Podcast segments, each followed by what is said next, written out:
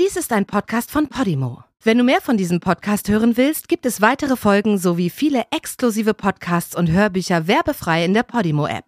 Alle Infos und den Link zum Angebot findest du in den Show Notes. Der Mörder von Pia. Im Jahr 1988 verschwindet in der Nähe der finnischen Stadt Turku ein 15-jähriges Mädchen. Ihre Leiche wird nie gefunden. Drei Jahre später, an einem eiskalten Oktobertag, will ein pensionierter Fischer kurz Luft schnappen. Er geht in der Bucht von Korsholm spazieren und findet dabei die Leiche eines 17-jährigen Mädchens. Und wieder drei Jahre später, es ist jetzt 1994, wird eine 21-jährige Frau tot aufgefunden. Diesmal in einem Wasserreservoir südlich von Korsholm. Zwischen den Straftaten liegen stets drei Jahre. Alle Opfer wurden 1974 geboren und alle drei hörten auf den Namen Pia.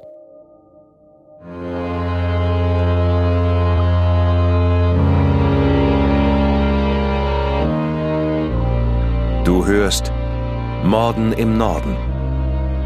Eine Podcast-Serie über einige der aufsehenerregendsten Mordfälle Skandinaviens. Was du hier gleich hören wirst, beruht auf einer wahren Begebenheit. Recherchiert und nacherzählt von Janne Orgor. Diese Nacherzählung basiert auf der Berichterstattung diverser Medien zum Sachverhalt dieser Tat. Einige Details wurden ausgelassen und von der Beurteilung des Verbrechens und des Täters sehen wir ab, weil ein Urteil bereits durch die Justiz gesprochen wurde. Bedenke bitte, dass einige der hierin geschilderten Details starke emotionale Reaktionen hervorrufen können. Besonders deshalb, weil es sich um das Leben und den Tod von echten Menschen handelt. Diese Folge beinhaltet sexualisierte Gewalt an Kindern. Die 15-jährige Pia Ristikankare verschwand am 7. Oktober 1988. Keiner weiß, was mit ihr geschehen ist. Das blonde, blauäugige Mädchen verließ eines Nachmittags ihr Zuhause in der kleinen Stadt Pikes, nicht unweit von Turku in Südfinnland, um die Nacht bei einer Freundin zu verbringen. Sie hatte sich mit ihrem kleinen Bruder um die Fernbedienung gestritten. Als Pia sich nicht durchsetzen kann, nimmt sie ihre Jacke und geht. Das ist das letzte Mal, dass ihre Familie sie lebend sieht. Ihr Vater wendet sich an die Polizei, als Pia nicht nach Hause kommt. Doch die nimmt ihn zunächst nicht ernst. Erst viele Tage später gehen Ermittler dem Fall nach. Als die Beamten das Tagebuch des Mädchens durchforsten, stellen sie fest, dass Pia regelmäßig trampte. Drei Jahre später und ein paar hundert Kilometer weiter nördlich verabschiedet sich die 17-jährige Pia Christina Kuru mit einem fröhlichen Hey Hey von ihren Eltern. Wir befinden uns im Oktober des Jahres 1991. Der Monat hat gerade erst begonnen, aber es ist bereits bitterkalt. Pia verlässt ihr Elternhaus in Ostbotnien in den Abendstunden. Sie will mit Freunden ausgehen. Zwar ist sie noch keine 18 Jahre alt, aber die meisten Barkeeper interessiert das nicht. Pia trifft sich mit einer Freundin in der Nachbarstadt Seinäjoki. Hier gehen viele junge Leute aus. Die Stadt ist für ihr reges Nachtleben bekannt. Kurz vor Mitternacht wird Pia müde. Wie zu der Zeit durchaus üblich, beschließt sie nach Hause zu trampen. Die große Kreuzung unten an der Hauptstraße ist ein beliebter Ausgangspunkt für Anhalter. Hier findet Pia eine Mitfahrgelegenheit. Es ist kurz nach Mitternacht des 5. Oktober, als Pia in das Auto steigt und davonfährt. Am nächsten Morgen macht ein örtlicher Fischer einen grausigen Fund. Er entdeckt eine weibliche Leiche. Es ist Pia. Die Bucht, in der ihr toter Körper gefunden wird, ist 80 Kilometer von der Hauptstraße in Seinäjoki entfernt. Sie ist vergewaltigt und erdrosselt worden. Die Polizei leitet sofort umfangreiche Ermittlungen ein. Ein vorbestrafter Sexualstraftäter gerät ins Visier der Ermittler. Aber die Beweise für eine Untersuchungshaft, geschweige denn für einen Prozess, genügen nicht. Der zuständige Kommissar Tapani Tikkala von der Kriminalpolizei in Vasa muss den Fall fürs Erste zu den Akten legen. Aber vergessen kann er ihn nicht. Spulen wir vor. Drei Jahre später. Es ist der 30. September 1994. Die 20-jährige Pia Mary Ann Turley verlässt ihre Wohnung, um sich mit einer Freundin zu treffen. Pias Freund ist gerade in Italien im Urlaub und ihr fällt die Decke auf den Kopf. Doch ihre Freundin ist müde. Sie sagt ab. Pia lässt sich davon nicht abschrecken. Sie ist voller Energie und trampt allein ins 20 Kilometer entfernte Seinäjoki. Hier finden zahlreiche Musikfestivals statt. Zudem ist die Stadt voller Bars und Clubs. Pia entscheidet sich für eine Bar namens Wall Street. Gegen Mitternacht wird sie noch an der Tür der Bar gesehen. Danach nicht mehr. Es fehlt nichts in ihrer Wohnung. Ihr Pass ist noch da und von ihrem Konto wurde nichts abgehoben. Doch Pia ist und bleibt verschwunden. Und wieder führen die polizeilichen Ermittlungen ins Leere. Erst sechs Monate später wird ihre Leiche gefunden. Im März 1995 geht ein junges Paar am Strand eines großen Stausees in der Nähe von Nurmo spazieren. Sie entdecken die halbnackte Leiche einer Frau, die an den Strand gespült wurde. Der Körper ist bereits stark verwest, aber eine Autopsie ist dennoch möglich. Man stellt fest, dass die Tote kein Wasser in der Lunge hat. Sie ist also nicht bei einem Unfall ums Leben gekommen. Wahrscheinlich wurde sie erstickt. Und offenbar wurde sie vorher ein Opfer sexueller Gewalt. Bevor Pia Mary Ann Töli gefunden wurde, kamen zwei Agenten des US Federal Bureau of Investigation nach Finnland. Die beiden Agenten wollen die finnischen Kollegen im Profiling unterrichten, um so Serien- und Sexualstraftäter besser aufzuspüren. In einem Vortrag der Amerikaner fällt folgender wichtiger Satz. Wenn ein Vergewaltiger für eine Tat verurteilt wird, ist er mit zehn anderen davongekommen. Diese Aussage veranlasst Kriminalinspektor Tapani Tikala, die Sexualverbrechen in seinem Bezirk nochmal zu überprüfen. Seit 1988 gibt es in Vasa und Umgebung eine große Zahl unaufgeklärter Vergewaltigungen. Tapani sieht sich alle Fälle noch einmal an. Nach der Entdeckung von Pias Leiche ist dem Kriminalisten eines klar. Sie haben es mit einem Serienmörder und vielleicht auch mit einem Serienvergewaltiger zu tun. Er beginnt ein Profil des Täters zu erstellen. Die Morde weisen viele Ähnlichkeiten auf. Die Übereinstimmung der Vornamen, des Geburtsjahres und des Zeitraums sowie die Art und Weise ihres Verschwindens. Zudem wiesen auch einige der Vergewaltigungen Ähnlichkeiten auf. Die Polizei überprüft nun alle Vergewaltigungsfälle seit 1988. Die Ermittler einigen sich schlussendlich auf zwei Profile. Das erste Profil beschreibt einen Täter, der in Bars und Kneipen betrunkene Frauen beobachtet. Er folgt ihnen, wenn sie allein nach Hause gehen, um sie in einer Gasse zu überfallen und zu vergewaltigen. Das zweite Profil beschreibt einen Täter, der Anhalterinnen im Auto mitnimmt. Manchmal begnügt er sich mit der Vergewaltigung, manchmal tötet er seine Opfer. Die Frauen waren per Anhalter gefahren und hatten so den Täter getroffen. Hat er sie vorher beobachtet und die Tat geplant? Oder war es reiner Zufall, dass er zwei blonde, blauäugige Mädchen namens Pia tötete, die beide 1974 geboren wurden? Beide waren Opfer einer Vergewaltigung. Beide wurden erwürgt und dann ins Wasser geworfen. Wahrscheinlich um Beweise zu vernichten.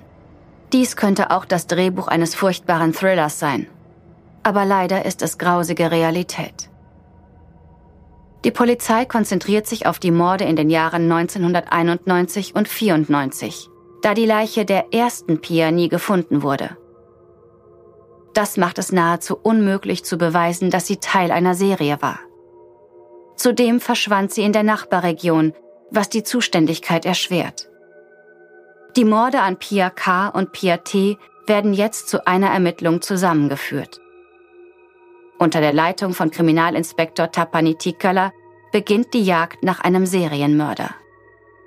Die Autopsie von Pia Kuru im Jahr 1991 wurde sehr gründlich durchgeführt. Ihr Körper lag zwar im Wasser, aber sie wurde nur wenige Stunden nach ihrer Ermordung gefunden. Die Gerichtsmediziner stellten einige ungewöhnliche Spuren sicher. Zum einen hatte sie einen sehr seltsamen länglichen Fleck auf einer Gesäßhälfte. Er wirkte wie der Abdruck eines großen Werkzeugs. Zum anderen fanden sich in einer ihrer Jackentaschen viele winzige Metallkugeln, circa einen Millimeter groß. Und mehr als 20 Teppichfasern werden an ihrer Kleidung sichergestellt. Tikala geht davon aus, dass es sich in erster Linie um einen Sexualstraftäter handelt. Aus diesem Grund bezieht der Ermittler alle schweren Vergewaltigungen aus der Region in die Ermittlungen ein. Insgesamt gab es 14 Vergewaltigungsfälle und zwei Morde. Die polizeilich bekannten Sexualstraftäter werden mehrfach vernommen. So auch der 26-jährige Metallarbeiter Harry Erki Mikael Leppinen. Harry ist bereits zweimal wegen sexueller Nötigung verurteilt worden. Zum ersten Mal 1989. Da ist er gerade 21 Jahre alt. Er hat eine Freundin, lebt aber allein. Etwa 40 Kilometer von Seinäjoki entfernt. Er trinkt und raucht nicht, geht aber dennoch häufig in Bars. Allerdings nur, um dort Frauen anzusprechen. In beiden Fällen der sexuellen Nötigung verließ er mit den Frauen die Bar sehr früh. Er ging mit ihnen nach Hause und versuchte dann, sie zu vergewaltigen. In der Nacht, in der Pia Kuru verschwindet, bekommt Harry in seiner Yoki einen Strafzettel, weil er zu schnell fährt. Bei der Befragung leugnet er, etwas mit dem Mord an Pia zu tun zu haben. Allerdings überrascht er die Ermittler damit, dass er dennoch ein Geständnis ablegt. Er gesteht zwei Vergewaltigungen. Beide Fälle hatten die Beamten bislang nicht in die Ermittlungen einbezogen. Harry wird wegen der sexuellen Übergriffe angeklagt, darf jedoch gehen. Aber der zuständige Richter befürwortet einen Durchsuchungsbefehl für Harrys Auto und Wohnung. Die Beamten finden im Kofferraum einen Wagenheber, dessen Form zu dem Abdruck auf Pias Gesäß passt. Der Stoff der Autositze besteht aus Viskose. Er ähnelt den Fasern, die auf Pias Leiche gefunden wurden. Die Ermittler bringen die Fasern schnell ins Labor. Aber viel entscheidender, sowohl in Harrys Wohnung als auch in seinem Auto finden sie zahlreiche der winzigen Metallkugeln, die auch in Pias Jacke sichergestellt wurden. Sie stammen aus der Metallfabrik, in der Harry arbeitet. Jetzt haben die Ermittler genug in der Hand, um Harry zu verhaften und des Mordes an Pia Kuru anzuklagen. Sie bringen ihn zum Revier in Vasa, wo er bereits zum Verhör erwartet wird. Obwohl der Verdächtige nach wie vor alles leugnet, gibt es genug Beweise, um ihn für vier Wochen in Untersuchungshaft zu nehmen. Diese Zeit müssen die Ermittler gut nutzen. Es wird dauern, die zahlreichen Faserproben zu analysieren. Und der strenge Winter macht es den Beamten unmöglich, die Umgebung von Harrys Wohnung zu durchsuchen. Alles ist zugeschneit oder komplett vereist. Aber nun kommen ihnen die Ergebnisse der Autopsie des anderen Opfers zu Hilfe. Denn obwohl die Leiche von Pia Töli sechs Monate im Wasser lag, konnte die Gerichtsmedizin etwas sicherstellen. Winzig kleine Metallkugeln, die sich an ihrer Kleidung festgesetzt hatten. Bei der Analyse der Fasern gibt es erste Ergebnisse. Die Fasern aus Harrys Wohnung stimmen mit denen auf Pias roter Wolljacke überein. Sie trug sie am Abend ihres Verschwindens. Zudem überprüfen die Ermittler die Gegend rund um Harrys Wohnort. Viele Bereiche werden inzwischen videoüberwacht und die Beamten können sich so die Umgebung genauer ansehen. Auf einem der Videos entdecken sie eine Tasche, die auf einer Brücke liegt. Diese Brücke befindet sich nur wenige Gehminuten von Harrys Wohnung entfernt. Auf Verdacht stellen sie die Tasche sicher und schicken sie ins Labor. Und tatsächlich, sie haben Glück. Zwar wurde die Tasche offenbar gereinigt, aber es befinden sich noch kleine rote Wollfasern darin. Dieselben Wollfasern wie die von Piers roter Strickjacke. Damit ist bewiesen, dass es sich um ihre Tasche handelt. Harry wird nun auch des Mordes an Pia Töli angeklagt. Dieses Mal ist die Verlängerung seiner Untersuchungshaft eine reine Formalität. Die örtlichen Beamten und das Nationale Forensische Institut in Helsinki stehen während der gesamten Ermittlung in engem Kontakt. Es dauert noch einige Jahre, bis die DNA-Technologie die klassischen forensischen Methoden ersetzen kann. Die Beweisführung in diesem Fall muss also auf altmodische Art und Weise gelingen. Als im Frühjahr 1995 endlich der Schnee schmilzt, können die Ermittler nun die Gegend um Harrys Wohnhaus gründlicher untersuchen. Sie werden fündig. Neben dem Wohnhaus befindet sich eine Feuerstelle mit einem kleinen Aschenbecher. Dort entdecken sie einen Metallknopf und eine Metallspange.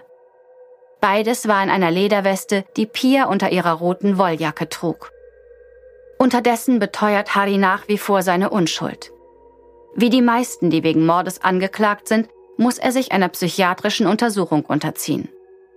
Die Gerichtspsychiater halten ihn für zurechnungsfähig und damit voll schuldfähig. Zudem weist Harry psychopathische Züge auf. Ihm mangelt es offenbar an Empathie. Er wirkt nahezu gefühllos. Im Sommer 1995 wird die Anklageschrift vor dem Landgericht Körenmar verlesen.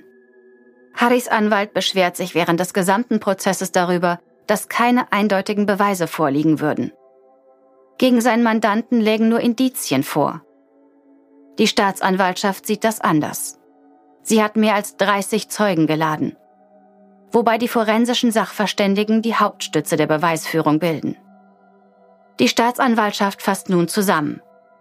Fasern von der Kleidung der Opfer fanden sich sowohl in Harrys Auto als auch in seiner Wohnung. Die kleinen Metallkugeln von Harrys Arbeitsplatz wurden ebenfalls an der Kleidung beider Frauen gefunden. Zudem wurde die Tasche eines der Opfer in der Nähe seiner Wohnung sichergestellt. Außerdem fuhr Harry in jener Nacht im Jahr 1994 mit dem Auto durch Sainajoki, als Pia Kuro verschwand. Erschwerend kommt hinzu, dass er bereits wegen sexueller Nötigung vorbestraft ist. Hinzu kommt, dass er bereits im ersten Verhör zwei andere Vergewaltigungen gestand. Harry plädiert auf nicht schuldig. Doch am 6. März 1996 verurteilt ihn das Landgericht für jeden der Morde zu acht Jahren Gefängnis insgesamt also zu 16 Jahren. Sowohl der Staatsanwalt als auch der Verurteilte selbst legen Berufung ein. Die Mindeststrafe für einen Mord beträgt acht Jahre. Der Staatsanwalt hält das Strafmaß in diesem Fall für zu gering. Dazu eine kurze Erläuterung. In Finnland wird zwischen geplantem Mord und gewöhnlichem Mord unterschieden. Ähnlich wie in den USA zwischen Mord ersten und zweiten Grades. Ein Mord ersten Grades oder ein geplanter Mord setzt besondere Heimtücke oder Grausamkeit voraus. Ein Mord zweiten Grades oder wie hier ein gewöhnlicher Mord ist eine vorsätzliche Tötung ohne Heimtücke. Harry wird demnach für Mord zweiten Grades bzw. zwei gewöhnliche Morde verurteilt. Im Juli 1996 beginnt der Berufungsprozess in Vasa. Harry erscheint mit seinem Verteidiger zu der dreitägigen Anhörung. Die Verwandten der beiden Frauen sind auch anwesend, ebenso wie Kriminalinspektor Tappani Tikkala. Das Berufungsgericht bestätigt nicht nur das Urteil des Landgerichts, es erhöht sogar das Strafmaß auf 20 Jahre und sechs Monate. Neben der Haftstrafe muss er auch die Kosten des Verfahrens tragen und für die Beerdigung der beiden Opfer aufkommen. Harry versucht im Dezember 1996, den Fall vor dem obersten Gerichtshof neu aufzurollen doch der Antrag wird abgelehnt. 2004 wird er jedoch nach nur zehn Jahren Haft auf Bewährung entlassen. Er ist zu diesem Zeitpunkt 36 Jahre alt. Es war uns nicht möglich herauszufinden, wo er sich heute aufhält. Die 15-jährige Pia Risticancare wurde nie gefunden. Am 1. Januar 2011 wurde sie offiziell für tot erklärt.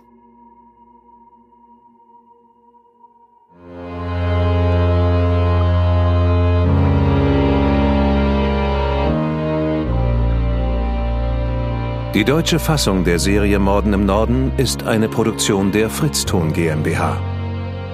Im Auftrag von Podimo. Zu hören waren Marike Oeffinger und ich, Sascha Rotermund.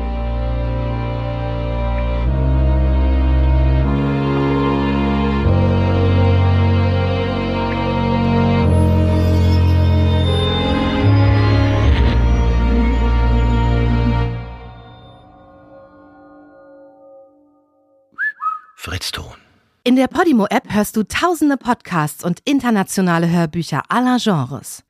Dabei erhältst du personalisierte Empfehlungen und kannst deine Lieblingsinhalte auch offline hören. Ganz egal, ob zu Hause, in der Bahn oder beim Spazierengehen. Lass dich mit Podimo von spannenden Geschichten in den Bann ziehen, lerne etwas Neues oder hol dir Tipps für dein Familienleben.